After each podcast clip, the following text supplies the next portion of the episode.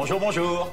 Bonjour. Aujourd'hui, je vais vous expliquer l'expression ne pas manger de ce pain-là, qui signifie refuser une action estimée immorale, refuser certains procédés qui contrarient notre système de valeurs, refuser d'agir immoralement. Noël Flantier aperçoit un hippie sur un banc en train de manger tranquillement sa pomme d'amour. La poire du mangeur de pommes d'amour lui dit quelque chose. Il va à sa rencontre. On se connaît, non?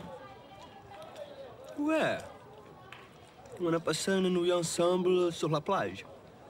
On a passé une nuit ensemble? ne dites pas ça, on a l'impression qu'on... et, et là, tu... Fais quoi? Je mange une pomme d'amour. Tu veux croquer? Serpent, je ne mange pas de ce pain-là Noël Flantier aime la morale. Si vous connaissez OSS 117, vous connaissez sans doute l'ouverture d'esprit de Hubert Bonisseur de la Batte. Ce sous-entendu le heurte et heurte ses valeurs profondes. C'est pourquoi il utilise cette expression. Le pain est l'aliment partagé par excellence. Lorsque l'on invite à manger le pain, on invite à partager plus que de la nourriture. On partage des idées, des valeurs. Celui avec qui l'on partage le pain est notre ami, notre copain. Le mot copain est composé de co, qui vient du latin cum, qui veut dire avec, et puis de pain, qui est assez évident. Or, si les valeurs que l'hôte souhaite partager ne sont pas celles de l'invité, alors l'invité ne mange pas de ce pain-là.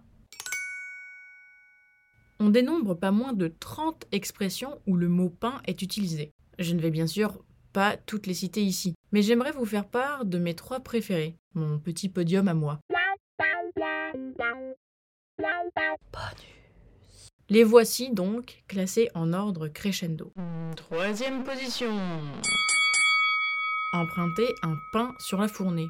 Emprunter un pain sur la fournée signifie être enceinte sans être mariée. Vous n'êtes pas sans savoir qu'être enceinte sans être mariée a longtemps été un péché grave. Cette expression servait à décrire cette situation de manière délicate sans dire les mots qui fâchent.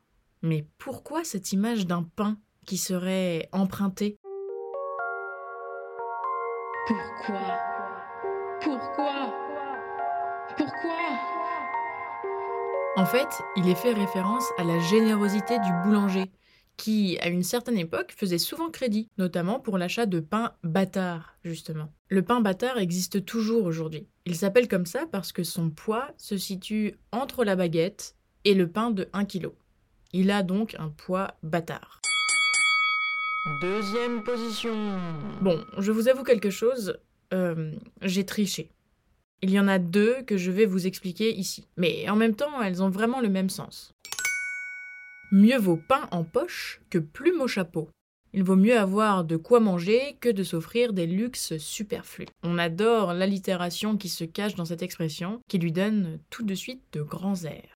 Dans le même esprit, j'ai choisi Mieux vaut pain sans nappe que nappe sans pain. Elle a le même sens, mais ce que j'aime dans cette expression, c'est que si vous choisissez de l'utiliser dans le futur, vous vous en mêlerez sûrement les pinceaux. Et évidemment, je pense à Émile dans La Cité de la Peur. On peut tromper mille fois une personne, mais on ne peut pas tromper. Si. On peut tromper une fois une. Euh, non. Et enfin, je vous sens trépigner d'ici. Voici l'expression contenant le mot pain que je préfère. Grossier comme un pain d'orge.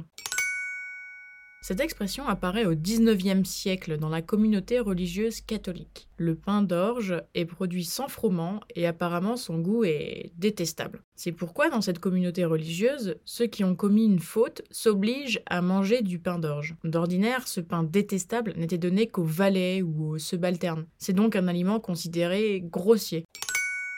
Pourquoi est-ce que cette expression arrive en première position? Parce que depuis que je la connais, je n'attends qu'une chose qu'un collègue s'agace en réunion et insulte son ordinateur qui fonctionne mal, et que je puisse lui rétorquer qu'il est inutile de devenir grossier comme un pain d'orge. Je pense que ma crédibilité au boulot va monter en flèche.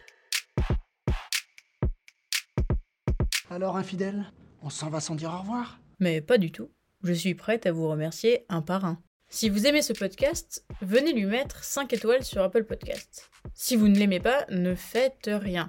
Contactez-moi sur Instagram ou par email si vous souhaitez me suggérer des expressions ou des comédies françaises que vous estimez cultes et que vous aimeriez voir traitées dans le podcast. Bien sûr, je suis aussi preneuse de vos remarques et de vos conseils.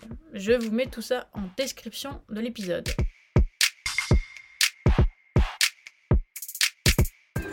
Au revoir les enfants.